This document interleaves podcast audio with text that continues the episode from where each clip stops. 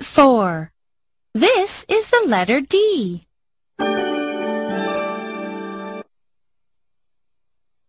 One. Trace the big D. Please count and trace with me. One, two, D.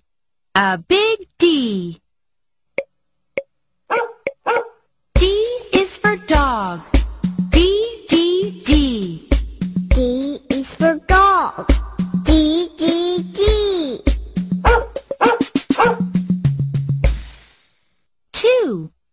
Trace the little d. Please count and trace with me. One, two. D. A little d. D is for duck.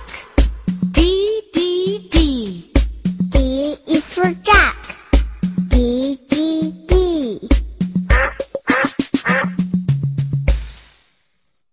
Three.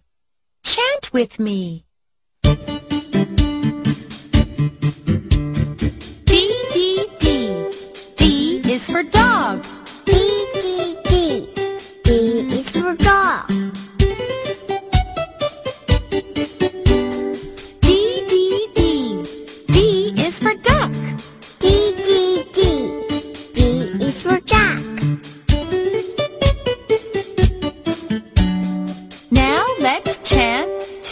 letter. G G G. G is for dog. G G G. G is for duck.